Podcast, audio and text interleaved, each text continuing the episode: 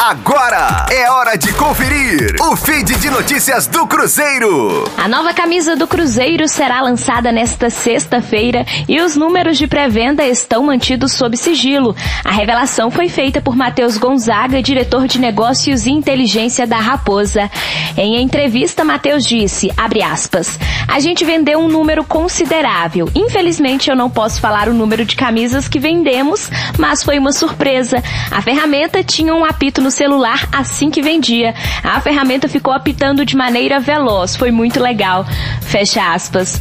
O Cruzeiro iniciou a pré-venda de seu novo uniforme que será comemorativo em função do centenário comemorado no dia 2 de janeiro deste ano e desde então os torcedores podem comprar a camisa às escuras, ou seja, sem visualizar o design por R$ 279,99 e de acordo com o clube, esse é o valor promocional.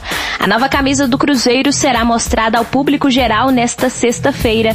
Já no domingo, na partida diante do Atlético pelo Campeonato Mineiro, os jogadores realizarão a estreia do uniforme. O duelo está marcado para as 4 horas da tarde no Mineirão.